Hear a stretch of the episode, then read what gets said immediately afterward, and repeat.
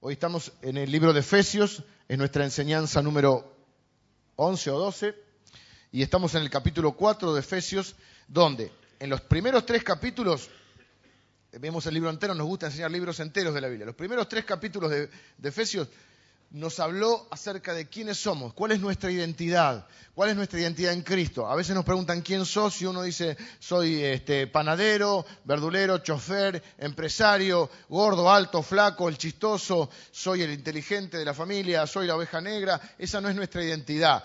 Eso puede explicar parte de lo que somos o por qué somos como somos, pero en realidad nuestra identidad está dada en Cristo. Y la Biblia habla de la frase en Cristo. Muy poquitas veces, creo que solo tres veces va a describir a un cristiano como tal diciendo es un cristiano. La mayor parte de las veces va a decir aquel que está en Cristo. De modo que si alguno está en Cristo, es una nueva criatura. Las cosas viejas pasaron, todas son hechas nuevas. Todo lo puedo en Cristo que me fortalece. Es una identidad que tenemos. Del capítulo 1 al 3 nos habla de la obra de Cristo y a través de la obra de Cristo quiénes somos nosotros. Es decir, yo necesito saber quién es mi Padre para saber cuál es mi identidad, necesito saber qué es lo que Cristo hizo en mi vida para entonces saber quién soy yo realmente para sacarme las etiquetas que me han puesto en la, familia, en el barrio, en la escuela, en todos los lugares donde están acostumbrados a ponernos un sobrenombre o ponernos una etiqueta o ponernos un rol. Y como uno vive de acuerdo a lo que cree, si uno cree que es eso que le han dicho, uno va a vivir de esa manera. Porque uno vive de acuerdo a lo que cree, ni siquiera de acuerdo a lo que dice. Lo ideal es que haya una, no una coincidencia total porque todos tenemos nuestros grados de inconsistencias o de incoherencias, pero por lo menos que haya cierta, eh, cierta coherencia entre lo que pienso, digo y hago.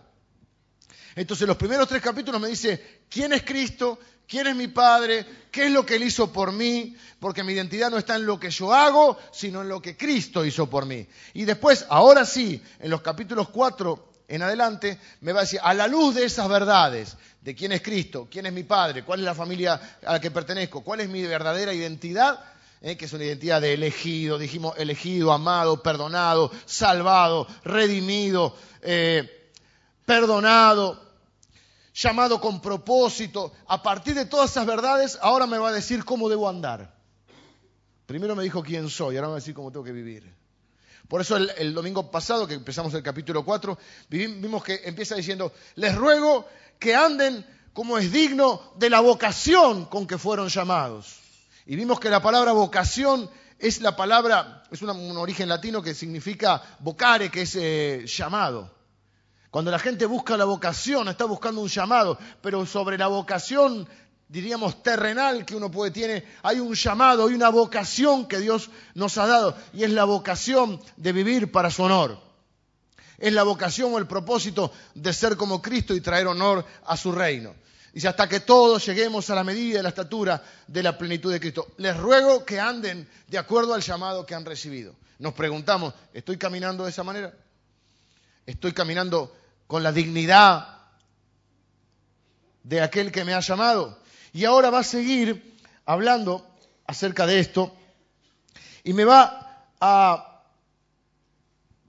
conjugar o va a tratar de integrar el apóstol Pablo mi experiencia, mi teología y mi ética. Ojo acá.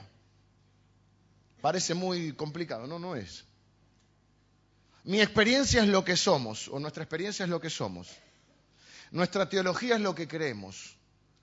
Y nuestra ética es cómo vivimos, o cómo actuamos, cómo nos comportamos. No estoy acostumbrado a tener, tengo que tener acá, porque si no...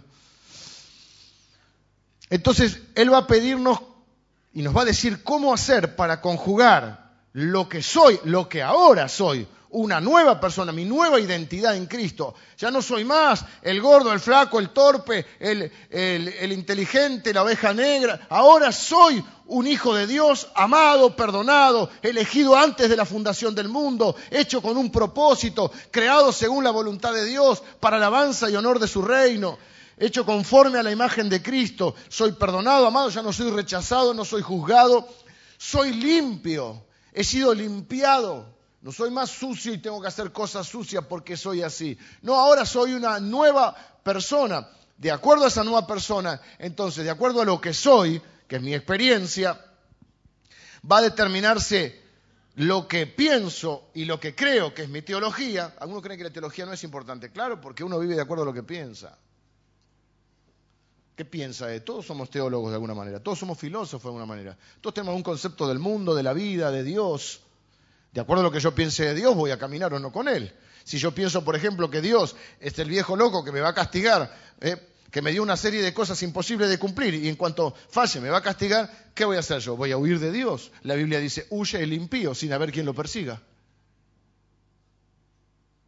Pero si yo creo que es mi papá, que me cuida, que dirían los chicos que me banca en todas, que no está de acuerdo con todo lo que hago, pero siempre está dispuesto a ayudarme, a perdonarme, a acompañarme, a tratar de arreglar los desastres que yo hago, si él está, si es un papá que me guía, que me enseña, que me comprende, yo no huyo de él, yo acudo a él.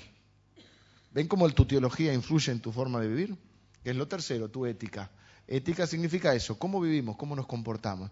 Entonces vamos a leer el larguito y voy a tratar en estos minutos de, poder eh, resumir y sintetizar algunas ideas. Leemos el capítulo 4 del versículo 17 Vamos a cortar, vamos a leer hasta el 24 hoy.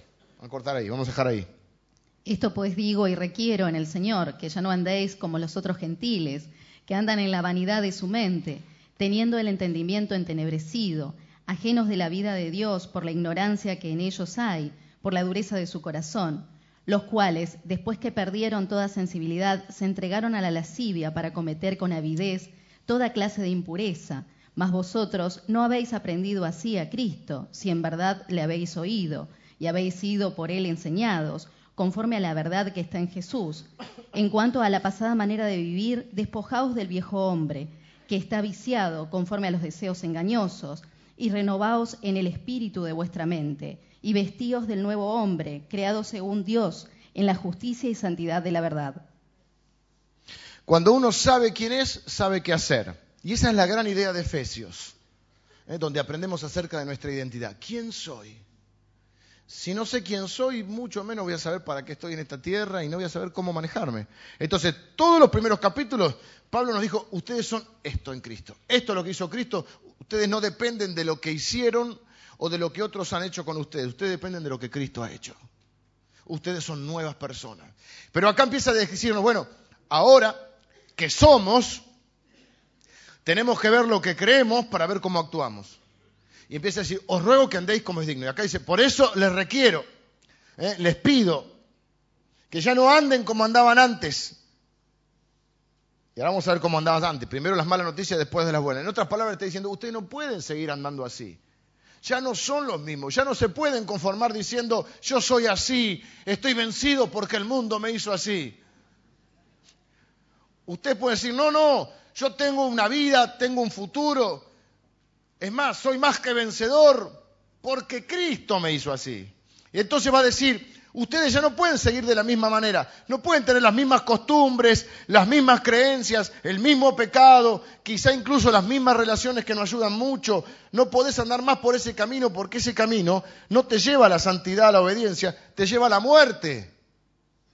Y hay muchos cristianos que no conocen su identidad y siguen viviendo como antes.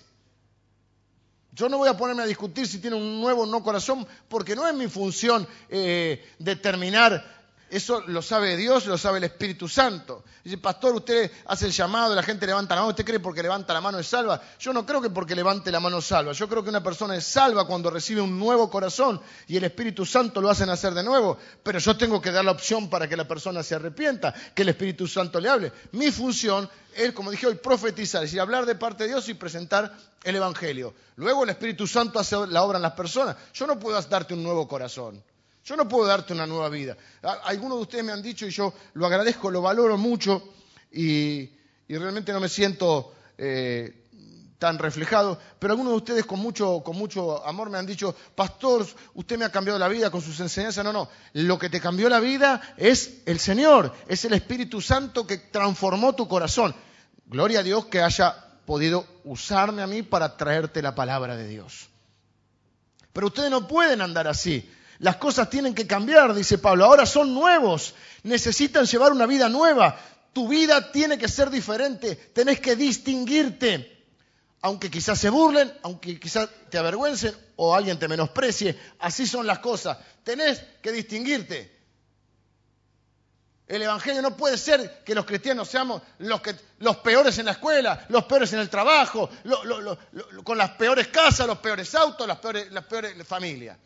Por Dios, asumamos la identidad que tenemos en Cristo Jesús, vivamos diferente. Nos ha dado con qué. Dios, te dije el domingo pasado, no es un Dios que dice, bueno, ahora te salvé, ahora tenés que hacer todo esto, tenés que dejar de hacer todo esto, y cuando veo que no puedas y cuando fracases, vení que te voy a perdonar.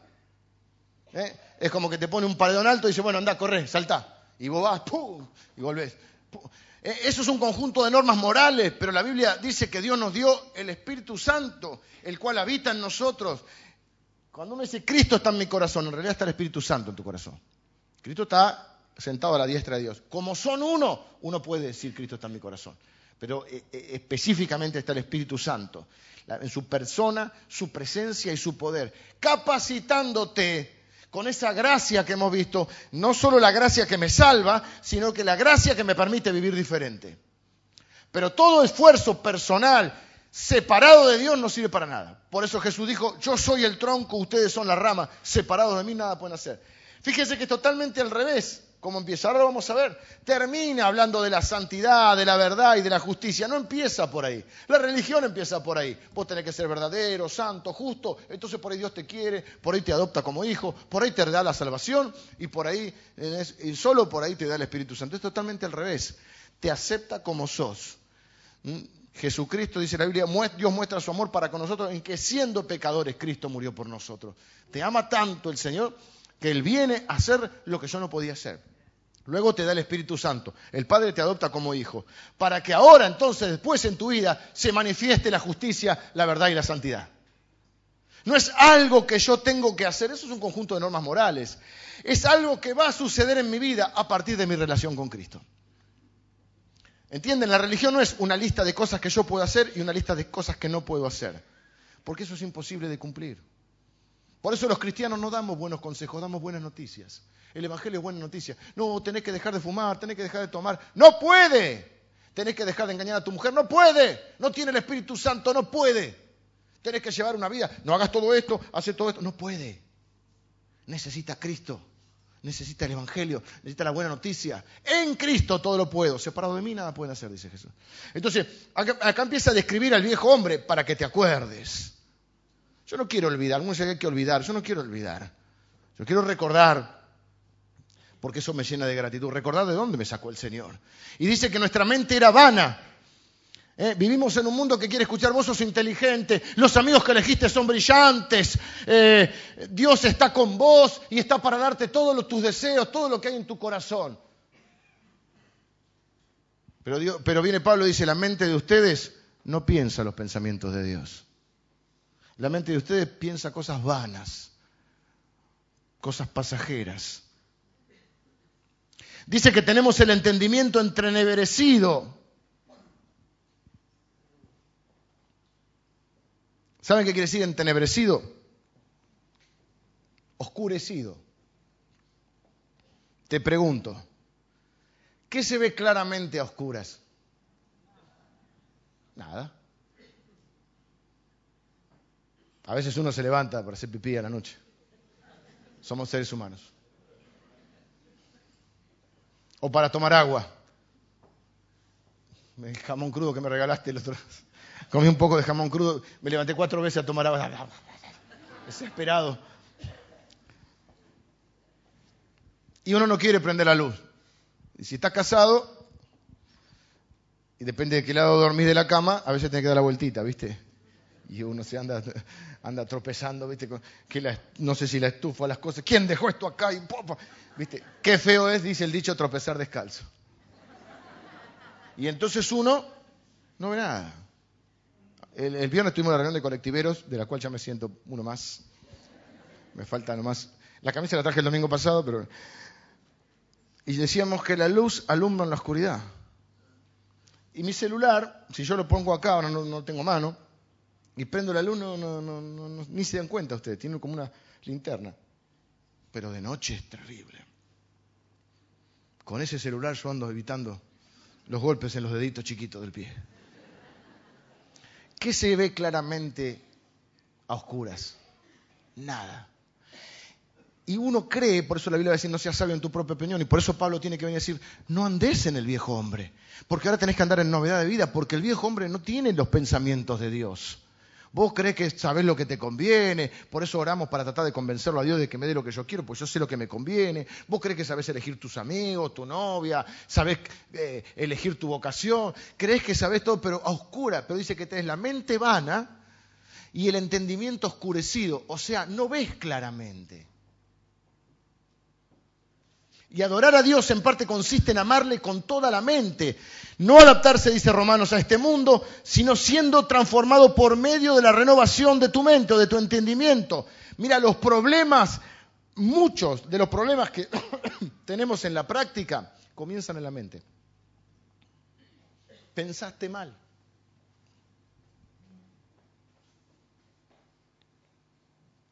Pensás que tenés razón, pero estás equivocado. Pensás que es luz, pero sos tiniebla. Pensás que está bien, pero está mal. Mente vana, entendimiento oscurecido. Lo mismo pasa con la mayoría. La mayoría no siempre tiene razón. Eso, eso hoy escuchaba, estaba en las elecciones, el, el, balotage.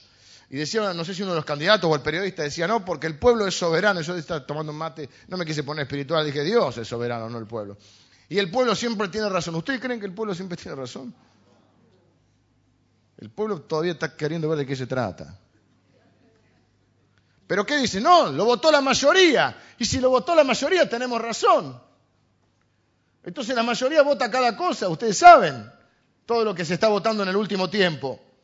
¿Qué dice la mayoría? Eh, esto es lo que queremos hacer, esto es lo que pensamos, somos mayoría, votamos, aquí que debe ser cierto. No, no es cierto. Si Dios no lo dice, no lo es.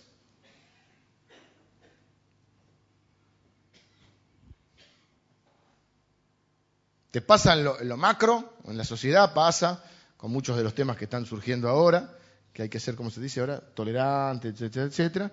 Y te pasa en lo, pequeño. Cuando uno dice esa frase típica, y si todo lo hacen. O sea que se le adjudica a la mayoría una sabiduría que solo tiene Dios. Pero nuestra mente, y dice que estábamos excluidos, ajenos a Dios ajenos de la vida de Dios, desconectados de Dios,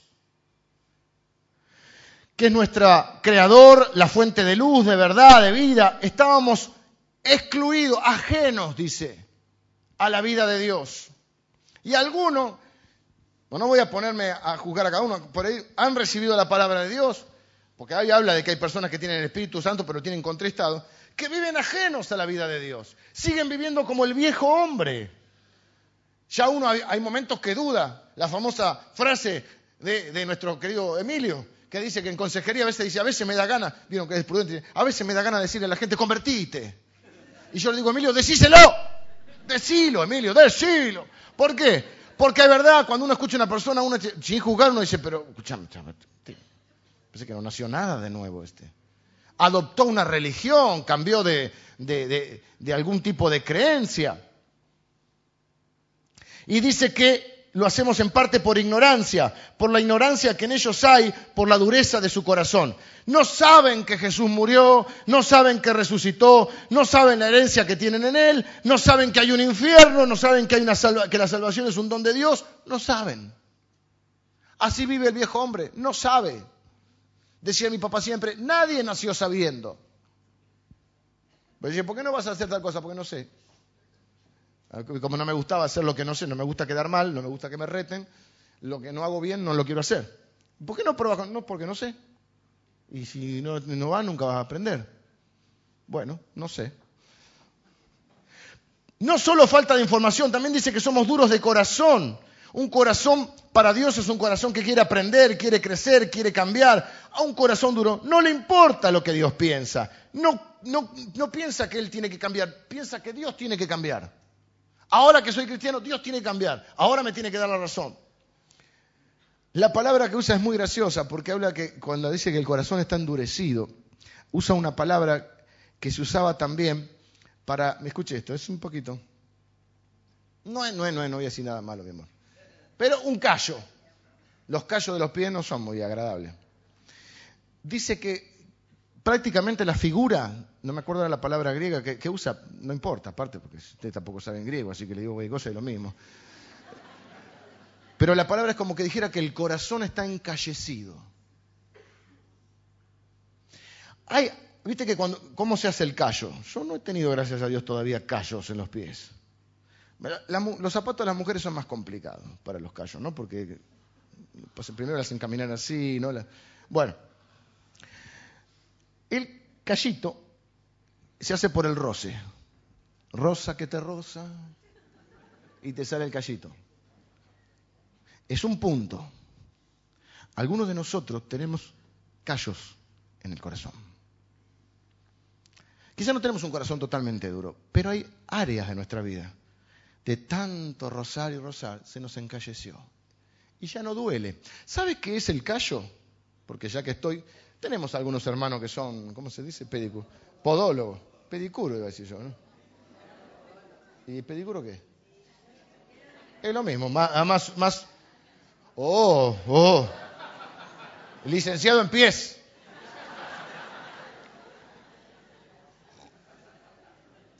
es una acumulación de una cosa que se llama creo que queratina o algo así. Básicamente es acumulación de células muertas. No te duele porque están muertas y se aglutinaron ahí. Y vos al principio cometés un pecado en alguna área o hay algo que no estás obedeciendo a Dios, bueno, todo lo que sea desobediencia a Dios, eso. ¿Y qué pasa? Te sentí mal, pedí perdón, Señor, nunca. Después como que ya te va... Viste, la primera mentira te pones colorado, después ya te acostumbras a mentir.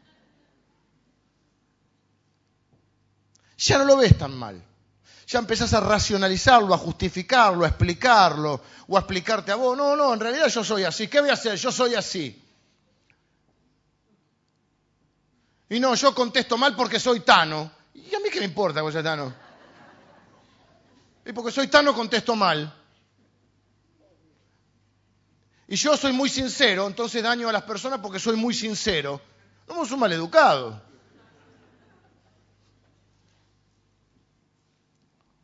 O un malhumorado, lo que fuera. Cuando empecé a hacer me sentía muy mal, pero ya no me siento tan mal. Me sentía culpable, pero ya no. Quizá a Dios no le parece tan mal. Dios sabe. Perfecto no hay nadie. No es que le parezca bien a Dios, sino que se te hizo un callo. Y un callo es eso, es un endurecimiento de piel muerta. Hay un lugar muerto en tu alma donde vos decís, acá ya no siento dolor. Ya ni el Espíritu Santo te convence. Te volviste insensible. Y dice, y se han entregado. O sea, no eran solo que no sabíamos, no sabíamos. También tenemos una responsabilidad, porque si solo no sabemos, no es responsabilidad. No sabíamos que después se nos dice que se nos enseña a Cristo, o sea que después ya sabemos.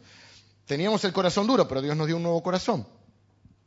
Y lo tercero que va a decir es que se han entregado, eh, después, después que perdieron toda sensibilidad, ¿ven?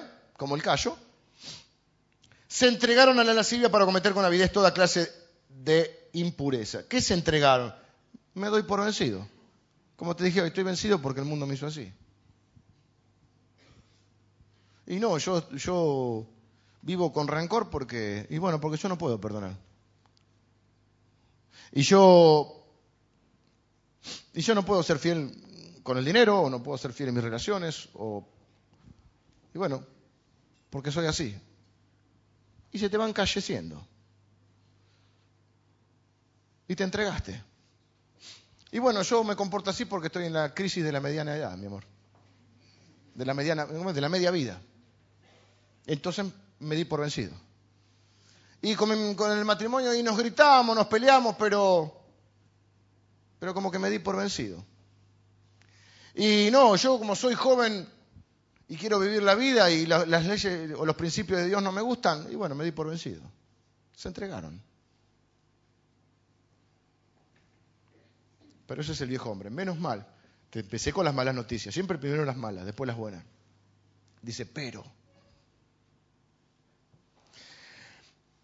Voy a decir una cosita para que alguno, porque hay un punto acá, primero está describiendo al no cristiano, entonces, pero yo soy cristiano y la verdad que algunas cosas me identifico. Ok, A veces a los cristianos nos pasan estas cosas, a los que estamos en Cristo.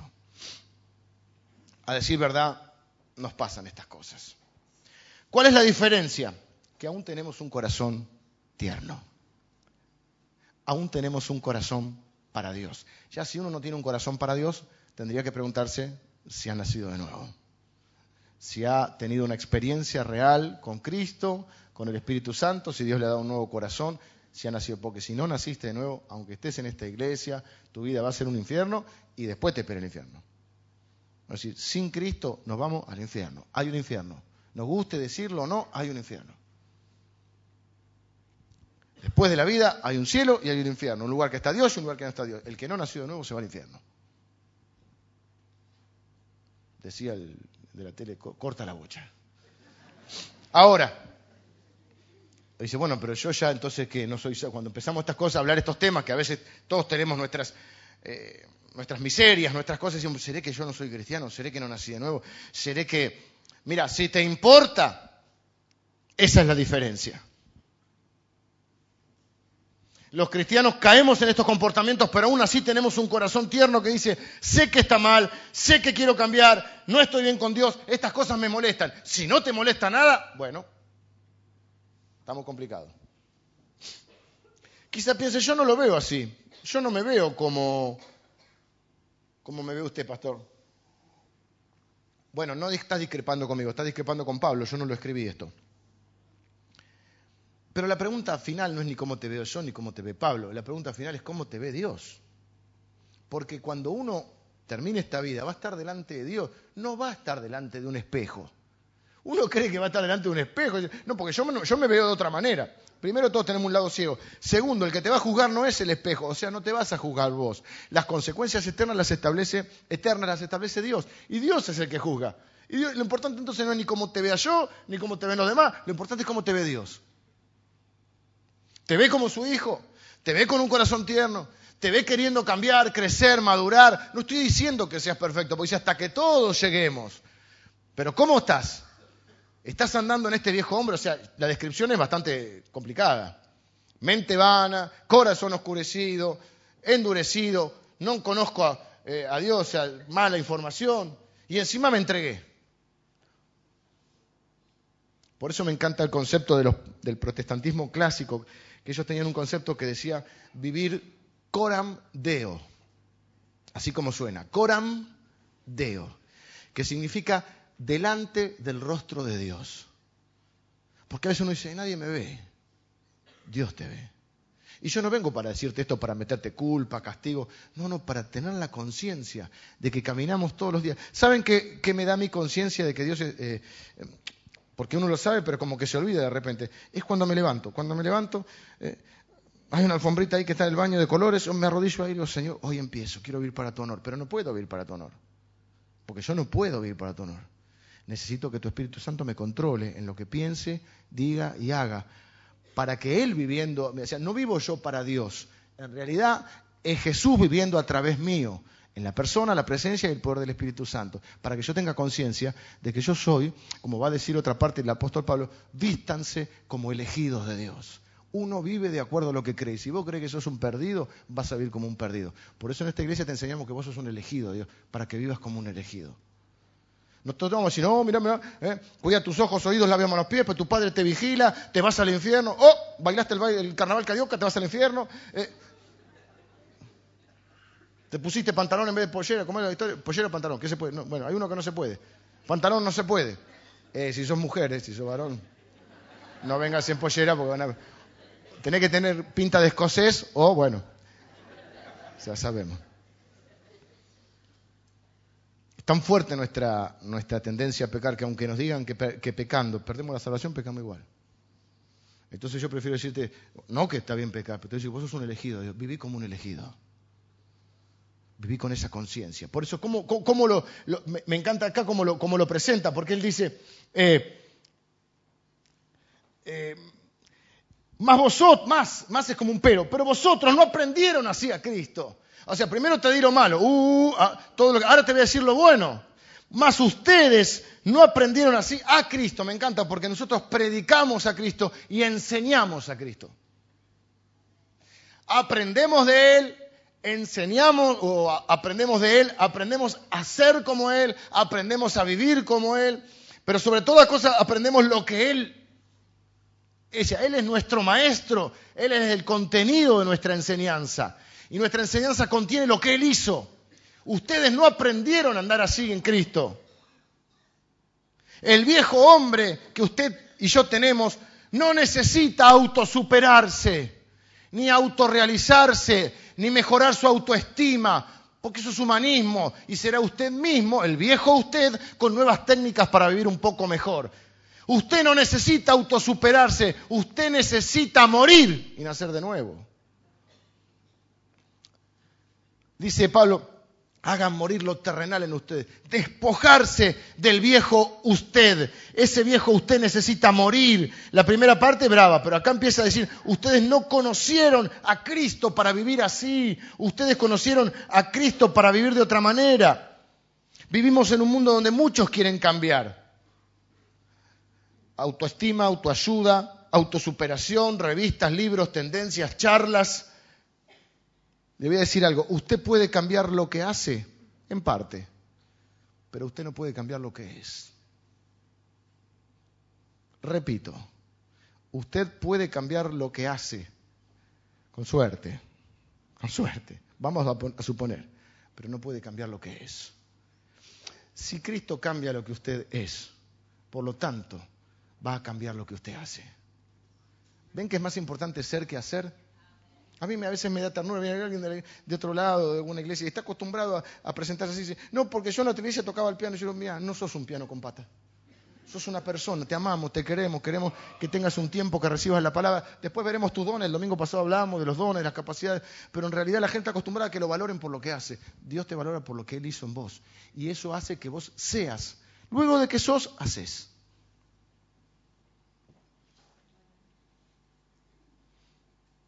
Si en verdad habéis oído, ¿habéis oído? Si en verdad habéis oído y habéis sido por Él enseñados conforme a la verdad que está en Jesús, miren, la verdad requiere enseñanza, se aprende. Ninguno nació siendo cristiano, nadie nace con un conocimiento innato de Jesús. A ver, estábamos en, uno se levanta un martes a la mañana y dice, estábamos en pecado, pero la segunda persona de la Trinidad se hizo hombre, Jesucristo, hombre, Dios hombre, vino a la tierra, vivió sin pecado la vida que yo tenía eh, que vivir y no pude, eh, murió en la, en la cruz la muerte por mis pecados, la muerte que yo debería haber muerto, Él tomó mi lugar, logró, obtuvo lo que yo no podía obtener, eh, al resucitar al tercer día, obtuvo la victoria sobre la muerte, sobre Satanás y sobre el pecado ascendió a los cielos, está reinando y gobernando a la diestra de Dios. Nadie se levanta sabiendo esto. Si me, levanté un martes a la mañana y se me ocurrió todo esto. No dije un lunes porque el lunes no se te ocurre nada a la mañana. Nadie nació sabiendo. Alguien te lo tiene que explicar. Alguien te lo tiene que enseñar. Y para eso están los hermanos de la iglesia. Y para mí es un honor enseñarles la palabra. Pero alguien me lo tuvo que enseñar. Y si ustedes no habéis aprendido así, para andar de esa manera. Así andaban antes, recuerden. Pero ustedes han aprendido de Cristo. Esto no es lo. Ustedes, Cristo no murió para que ustedes vivan así.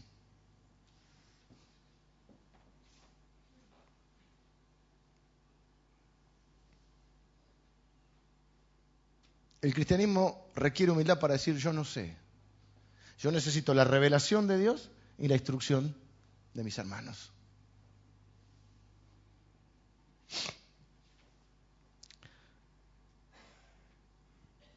Nadie, nadie empieza teniendo ni una buena teología ni una buena cristología. Al principio no, no, no. Eh, pasa el tiempo y tampoco no es que uno de, ya sé, no, no sabe. ¿Viste cuando es chiquito? Eso es un chiquito que le querés enseñar y dice, ya sé, ya sé. a veces hay personas, no en esta iglesia, en otro, allá por Mendoza, por su lugar. Eh, viene y dice, quiero consejería. Bueno, te va a tener eh, José Marita, Pastor Emilio. Yo no, no soy muy bueno en eso. Pero supongamos que yo, para no ponerlo a eso. Entonces, y no pensaste en tal cosa, ya sé, ya lo hice, ya, probé, ya me lo dijo Dios. Entonces, ¿para qué, ¿para qué venís? ¿Para qué perdemos esta hora tan valiosa si ya sabes lo que tenés que hacer, ya te lo dijo Dios? O, todas las que uno sube, no, eso ya no, ya, ya lo... ¿Qué querías? ¿En realidad querías decirme lo, que sí? ¿Querés un permiso mío? ¿Querés mi aval? ¿Querés que te diga lo que querés escuchar? Pastor, ¿por qué predica una hora? Eh, ¿Por qué habla una hora? ¿Qué problema, no? Y porque tengo bastante que decir y porque quiero que aprendan. Y si hacen el esfuerzo de venir, lavarse los dientes, desayunar, espero, eh, eh, manejar hasta acá o tomar el colectivo, quiero que sepan quién es Cristo, quiénes son ustedes en Él, quiero que sus vidas cambien. Y eso lleva tiempo. Y yo les doy gracias porque de domingo a domingo ustedes vienen a escuchar la palabra de Dios. La Biblia dice que vivimos por su palabra, la que nos cambia es su palabra, junto con el Espíritu Santo. Conforme a la verdad que está en Jesús, cualquier cosa que no esté conectada con Jesús, escúchame bien, cualquier cosa que no esté conectada con Jesús no es toda la verdad. La crianza, el sufrimiento, el matrimonio, las finanzas, salir con alguien, la sexualidad, lo que sea, sobre todas las cosas eh, está Jesús y cualquier cosa que no, esté Jesús no es toda la verdad, no es la verdad completa.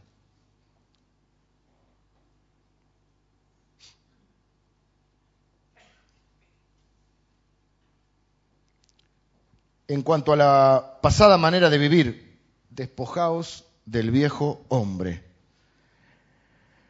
Creado, eh, dice, que está viciado. Viciado, ¿saben qué quiere decir? Está, otra versión dice que se corrompe, está corrupto. No sé si está bien dicho corrompido. Me suena raro. Bueno, corrupto. Y nos gusta hablar de los políticos corruptos, los líderes corruptos. Pero él dice que todos somos corruptos. Lo que pasa es que algunos pasamos desapercibidos. Y dice que debemos despojarnos de la vieja manera de vivir, del viejo hombre que está viciado, está corrupto, conforme a los deseos engañosos. ¿Por qué son engañosos los deseos?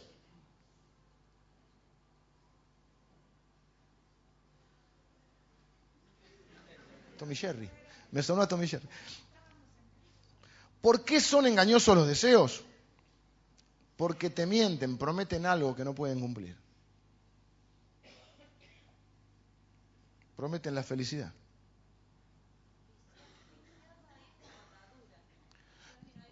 Viciado a esa atadura. Claro. Puede ser, sí, sí. Por eso hay que, pero en Cristo podemos despojarnos de ese viejo hombre que está viciado o atado por esos deseos engañosos que te prometen lo que no podemos cumplir, lo que no pueden cumplir ellos. Por eso los niños necesitan un padre, las iglesias necesitan pastores, los pastores necesitamos otros pastores, porque hay momentos que alguien nos tiene que decir te estás equivocando. Esos deseos son engañosos. Eso que crees que te va a dar felicidad no es así. Alguien con sabiduría tiene que decir, ojo con ese deseo engañoso, ojo, no sigas tu corazón. La Biblia no dice que sigas tu corazón, dice que guardes tu corazón. Guarda tu corazón. No hagas lo que vos querés, haz lo que Él quiere. Renovaos en el espíritu de vuestra mente. Arrepentimiento, cambio, transformación. Todo empieza en la mente, con nuestra forma de pensar. Si a vos te parece que algo está bien y Dios no piensa así, necesitas cambiar de opinión. Requiere un cambio de mentalidad. Por eso va a decir vestirse del nuevo hombre. Vengan los músicos. Tengo que terminar. Cuando uno se va a acostar, yo no uso mucho pijama. No ando acá contando cada uno cómo duerme cada uno, pero tengo siempre calor. Entonces, como dice el viejo dicho, remera vieja, pijama nuevo. Algunos usarán pijama, algunas usarán camisón, algunas hermanas, no sé si usa camisón. Bueno, en verano, por él, en invierno más pijamita. Algunos usan la yoguineta. Erradique esa yoguineta, mata pasión. Claro, hay momentos y momentos. Antiguamente se llamaban batón, pero el batón no era para dormir, es para... Bueno, eh, hermana, erradiquen el batón.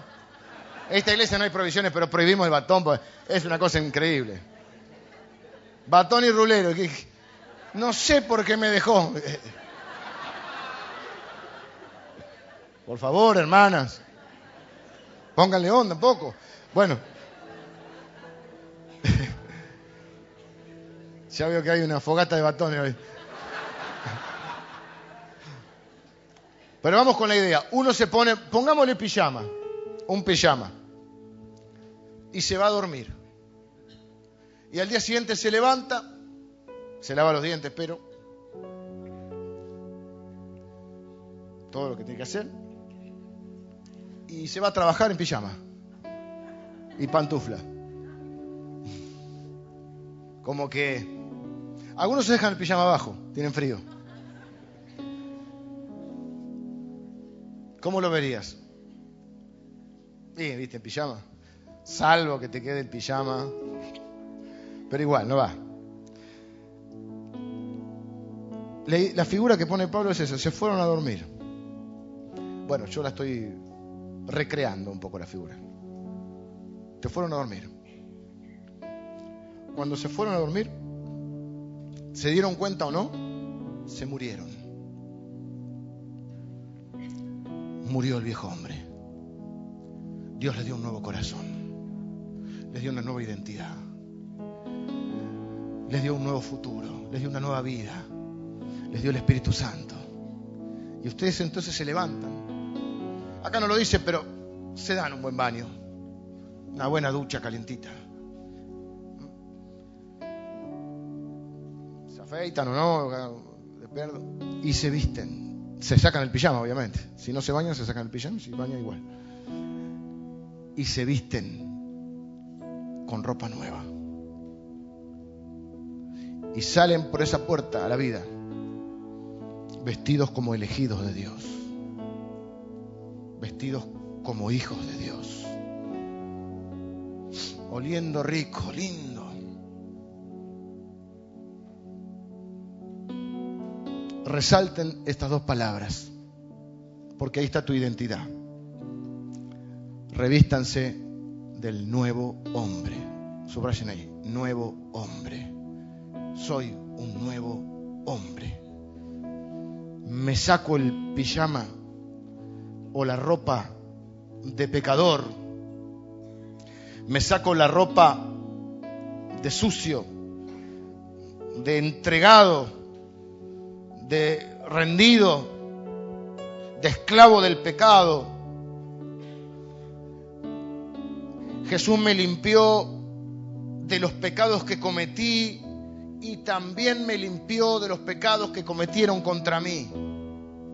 Mi identidad no es la de víctima, ni la de abusado, ni la de eh, desamparado, ni la de abandonado, ni la de pecador. Mi identidad es la de hijo de Dios, un hombre nuevo, una mujer nueva. Es tan radical el cambio que produce Cristo en nuestra vida que no es que te maquillaron un poquito y salís.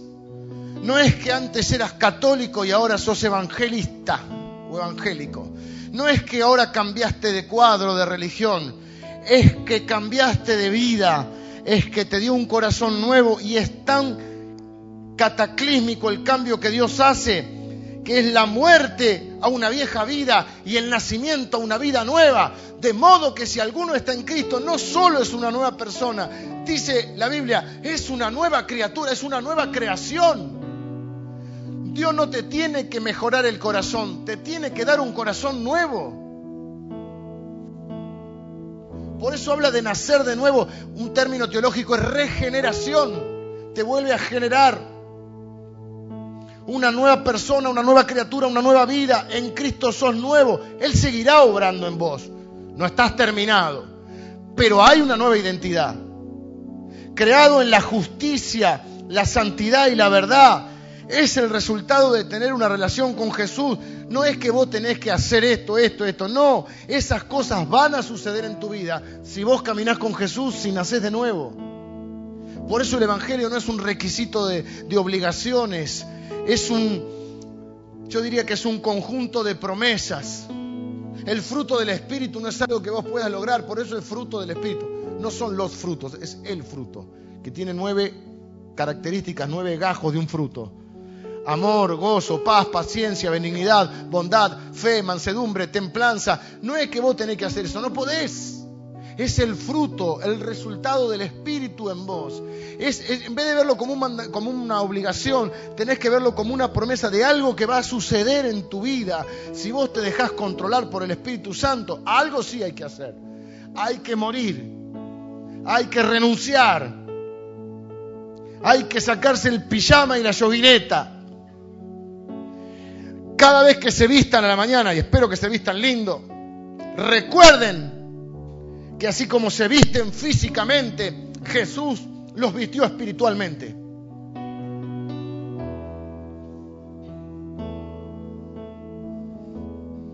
Cuando van al trabajo, al colegio, a la universidad, al negocio, a la fábrica, salen por la puerta vestidos del nuevo hombre, empezando cada día, como decíamos con los colectiveros, cada día empiezo caminando con Jesús, empiezo viviendo con Él. Llego al trabajo, bendigo el lugar. El lugar no es la bendición para mí, el trabajo no es la bendición para mí, aunque es una bendición el trabajo. Yo soy la bendición para ese lugar. Esta empresa le va a ir bien porque estoy yo acá. Yo soy la bendición. Es decir, yo no dependo, yo dependo del Señor. Pero quizá la bendición de la empresa dependa de mí. A donde quiera que vaya, ahora ando como un cristiano, estoy en mi nueva identidad, estoy vestido de justicia, de amor, de santidad y puedo andar de una forma digna de la vocación con que he sido llamado.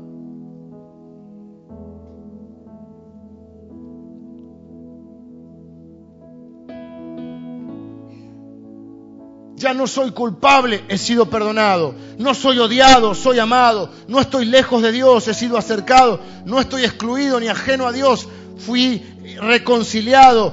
Dios no está contra mí, está conmigo. Dios no está enojado conmigo, me ama. No necesito pagarle a Dios. Jesucristo ya pagó mi deuda. Necesito recordar quién es Jesús, lo que hizo y en lo que me convierte a mí. ¿Ven? Que tu experiencia, tu teología y tu ética se conjugan. Lo que sos es una experiencia con Cristo. Nada puede reemplazar la experiencia. Es una enseñanza. Tengo que aprender a Cristo. Tengo que aprender de Cristo. Es una teología. Lo que pienso, lo que creo. Y es una ética, es como vivo. Porque uno vive de acuerdo a lo que piensa.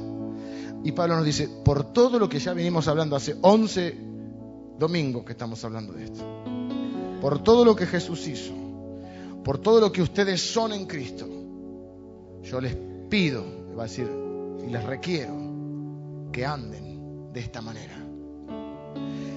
En las próximas nos vamos a, enfrentar con los problemas. Nos viene a los que les gusta, nos viene la guerra espiritual porque nos viene la armadura que hay que ponerse, porque estamos dentro de una guerra. O sea, vamos vestiditos, pero en algún momento empiezan a... Me terminé de ver el barco con Pali ayer. No sé si vieron el barco, es una serie Netflix. Y, no había momento, en el una hora y media los tiros estaban ahí. Y bueno, uno va, va a estar así, ¿eh? Pero ¿saben qué yo pensaba? La ropa determina la identidad. Y a veces hay cambios en nuestra vida que los, requieren un cambio de ropa no sé, te hiciste policía. Acá está señor, el uniforme. Antes estaba el servicio militar. Te vas a casar, te pones el vestido de novia. A los varones lo disfrazan de pingüinito ahí, ¿viste? ¿Te hiciste cura? Te dan la ropa de cura. Los pastores antes teníamos que estar, también había una, ropa de pastor que era un traje y una Biblia grande. Ahora estamos más poquito más suelto. Pero a veces nos ponemos igual.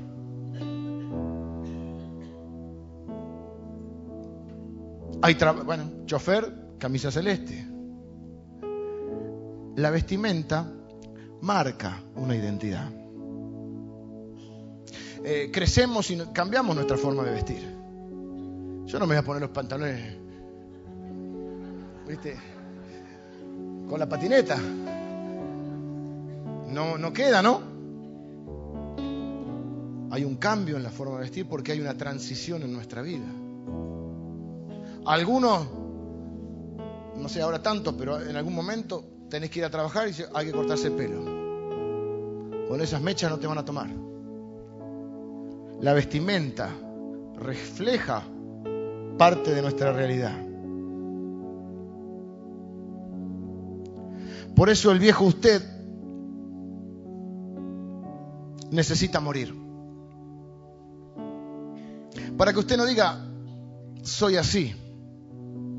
Usted necesita nacer de nuevo si no lo hizo. Y si usted es cristiano y ha nacido de nuevo, necesita vestirse de ese nuevo hombre y decir, ya no soy así.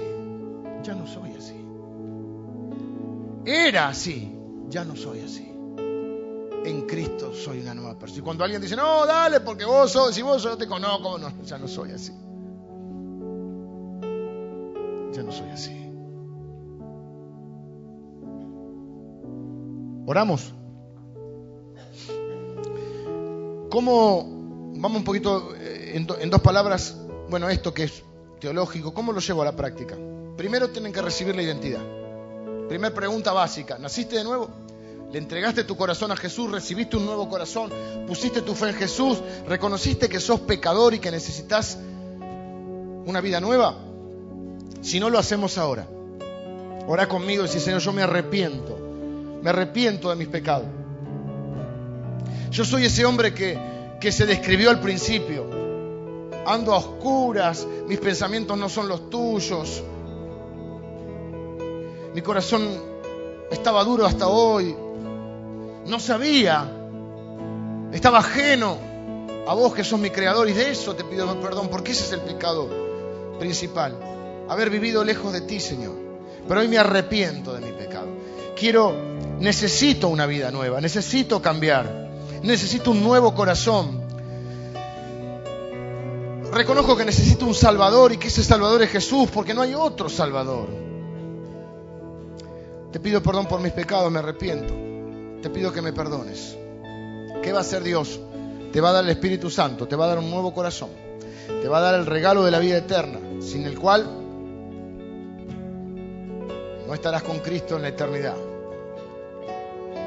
Te va a perdonar todos tus pecados, te va a limpiar de los pecados que cometiste y de los que cometieron contra vos. Te va a hacer un hombre, una mujer nueva. Oramos juntos, decir, me arrepiento de mis pecados, Señor. Te pido perdón. Necesito un Salvador. Recibo a Cristo Jesús como mi Salvador. Pongo mi fe en Él. Recibo el Espíritu Santo. Recibo un nuevo corazón. Recibo el regalo de la vida eterna. Ninguna condenación hay para mí ahora, porque estoy en Cristo. Soy un nuevo hombre, una nueva mujer, una nueva persona, una nueva creación. Empiezo una vida nueva. Estoy muriendo al viejo hombre para nacer de nuevo. ¿Estás orando así? Levántame la mano derecha, por favor. Quiero bendecirte. Mano derecha en alto los que oraron así. Dios te bendiga. Dios te bendiga. Dios te bendiga. Dios les bendiga. Dios les bendiga. Dios les bendiga. Dios te bendiga, querido. Dios, les bendiga. Dios te bendiga. De modo que Dios te bendiga, de modo que si alguno está en Cristo, es una nueva persona, son nuevo. Tu vida va a cambiar radicalmente. Dios va a hacer todas las cosas nuevas. No va a ser todo en un día, pero lo más importante es que estás naciendo de nuevo, a una nueva vida. Las cosas viejas pasaron. Todos los que oraron así me levantan una vez más la mano que los voy a bendecir con una oración. Señor, bautízalos con tu Espíritu Santo. Llénalos con tu Espíritu Santo, Señor. Séllalos hasta tu venida. Padre, en el nombre de Jesús, son tus hijos. Anota sus nombres en el libro de la vida. Ahora, Señor, en el nombre de Jesús los declaro tus hijos para siempre. Nada los va a separar de ti. Nada los va a separar de tu amor. Están en tus manos, Señor. Son tus hijos para siempre. Dales ahora el nuevo corazón, Señor, en el nombre de Jesús. Reciben ahora el perdón de sus pecados. Reciben el regalo de la vida eterna. Reciben el Espíritu Santo ahora. En el nombre de Jesús. Una vez que reciben esa nueva identidad, lo segundo que tienen que hacer es entender esta nueva identidad. Ya ahora ustedes van a ir entendiendo. Los que oraron así hoy van a ir entendiendo. Los que ya hace un tiempito que están viniendo, tienen que entender esta nueva identidad. Tienen que erradicar de su boca cosas como yo ya soy así, no puedo cambiar, el mundo me hizo así. No, no, Dios te hizo de nuevo. Hay una nueva identidad. Sos una nueva persona. Tenés que entender esta identidad en Cristo. Tenés que entender lo que se te ha otorgado, lo que ha hecho Cristo por ti. quién sos y con qué contás para el camino. Tenés que aprender. No quiero que gastes tus años de cristiano viviendo en tu vieja identidad. Y tercero, que por la fe caminen en esa nueva identidad. Por la fe, solo por la fe. Por eso va a decir más adelante, y no contristéis al Espíritu Santo, es decir, no lo entristezcas. Podés tener el Espíritu Santo, pero por ahí está entristecido o está apagado, dice la Biblia también, porque no estás caminando en nueva vida, no estás vistiéndote del nuevo hombre. ¿Qué quiero que hagamos ahora en un minuto más? Los que están desafiados por Dios con esto, escuchen bien. Vamos a renunciar a la vieja vestimenta. Hay algunos de ustedes que tienen que renunciar a hábitos pecaminosos que dañan sus vidas, dañan las vidas de sus familias. Renuncien en el nombre de Jesús. Eso es sacarse la vieja ropa. Sáquense la vieja ropa. Rechacen y renuncien la vieja identidad. Con sus viejas costumbres, con sus viejos pecados. Hay algunos de ustedes que tienen que renunciar a relaciones pecaminosas que tienen. En el nombre de Jesús. Porque no te hacen bien porque no estás caminando en obediencia al Señor. Hay algunos de ustedes que van a orar conmigo ahora y vamos a renunciar en el nombre de Jesús. Algunos de ustedes tienen que renunciar a prácticas del pasado. Algunos de ustedes tienen que renunciar a sentimientos de víctima, de desesperanza, de determinismo, de pensar que no pueden cambiar, tienen que renunciar a pensamientos de su vieja identidad. Vos no sos lo que la gente dice que sos. Vos no sos lo que el diablo dice que sos. Vos ni siquiera sos lo que vos decís que sos. Vos sos lo que Cristo dice que sos. Lo que el Padre dice que sos. Dice que sos un hijo amado, perdonado y redimido. Así que ahora en el nombre de Jesús orá conmigo si yo renuncio a mi vieja identidad. Yo renuncio al viejo hombre. Yo renuncio a este pecado. Ahí le pones nombre vos. Yo renuncio a este pecado. Yo renuncio a este hábito. Yo renuncio a esta atadura, a esta corrupción en mi vida. Yo renuncio en el nombre de Jesús. Presté mi voluntad, ahora quito mi voluntad de eso. En el nombre de Jesús, renuncio a mi vieja. Me desvisto, me saco el traje de viejo hombre para vestirme de Cristo, para vestirme con las vestiduras con que Cristo me ha vestido. Asumo mi nueva identidad. Ya no soy así. Empiecen a tomar decisiones prácticas, muy prácticas, en lo que comen, lo que toman, donde viven, lo que visten, con quién salen, con quién se casan, cómo crían sus hijos, cómo gastan el dinero, lo que ven, lo que escuchan, lo que frecuentan todo es parte del andar. Hay algunos de ustedes que están pensando, pero yo era cristiano y me aparté del Señor, me aparté. Sí, vos te apartaste de Él, pero Él no se apartó de vos. Y si ahora frenás y te das vuelta, vas a ver que Él está ahí atrás tuyo. Caminando con vos. Te ha estado siguiendo todo el tiempo. Él no está lejos. Es más, Él ha iniciado este encuentro. Porque Dios es el que inicia, nosotros respondemos. Dios cambia para que nosotros podamos cambiar. Dios nos cambia para que nosotros podamos cambiar. Dios cambia mi mente para que yo pueda pensar como Él. Así que si has estado alejado, ahí está, ahí está al lado tuyo. Dice la Biblia que su bien y su misericordia te perseguirán todos los días de tu vida. Dios no olvida los suyos. Ahora, reconciliate con el Señor. Decirle, Señor, te pido perdón. No, no, no, no, no, no, no, no registré que estabas conmigo. Empecé a creer mentiras, me empecé a encallecer. Corazón, em, hay cosas en mi corazón que empezaron a morir. Pero como oramos al principio, mira vos como Dios arma todas las cosas profetizamos que hay nueva vida. Profetizamos a los huesos secos. Yo profetizo a los huesos secos que hay vida en el nombre de Jesús. Profetizo al Espíritu que sople desde los cuatro puntos, trayendo vida, trayendo esperanza, trayendo salud, trayendo restauración y redención, trayendo novedad de vida, trayendo liberación para los que están atados y cautivos, trayendo esperanza y fe para los que han perdido la esperanza, trayendo convicción de pecado para los que necesitan arrepentirse. Ahora en el nombre de Jesús yo profetizo la vida de Jesús en nosotros, en la persona, la presencia y el poder del Espíritu Santo. Señor, ahora en el nombre de Jesús nos quitamos la vieja ropa, renunciamos al viejo hombre para abrazar a Cristo y la nueva vestimenta espiritual. En el nombre de Jesús, Señor. Cada día vamos a caminar con Él. Cada día vamos a vivir por su, para su honor. Vamos a seguir a Cristo cada día de nuestra vida. Solo lo podemos hacer dependiendo de tu Espíritu, Señor. Padre, perdónanos por haberlo entristecido, haberlo apagado al Espíritu. Pero te pedimos al Espíritu Santo, te pedimos perdón por haberte ofendido y menospreciado. Y reconocemos que te necesitamos. Sigue adelante, sigue trabajando en nosotros, síguenos recordando las palabras de Jesús, síguenos hablando, sigue siendo la luz para nuestro camino, dale claridad a nuestra mente.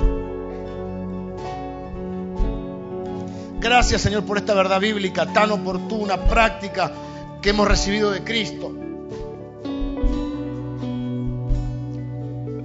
Oro Señor sobre todo por aquellos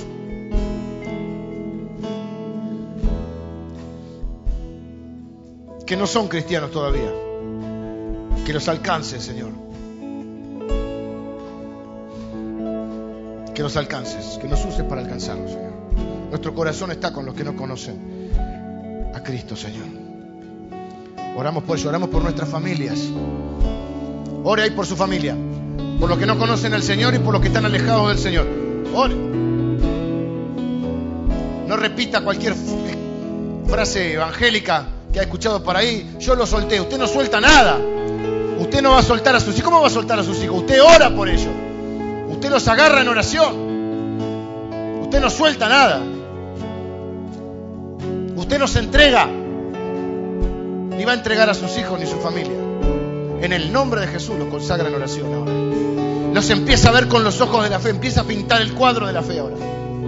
Empieza a ver a su familia sirviendo al Señor. Empieza a ver si usted que hoy está medio destruido, empieza a verse en victoria, empieza a verse triunfando en Cristo. Te va a ir bien, querido, te va a ir bien. No tenés que caminar con el Señor. Vestite del nuevo hombre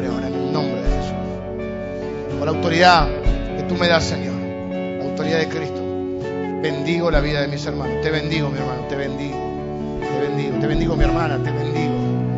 Te bendigo, te bendigo.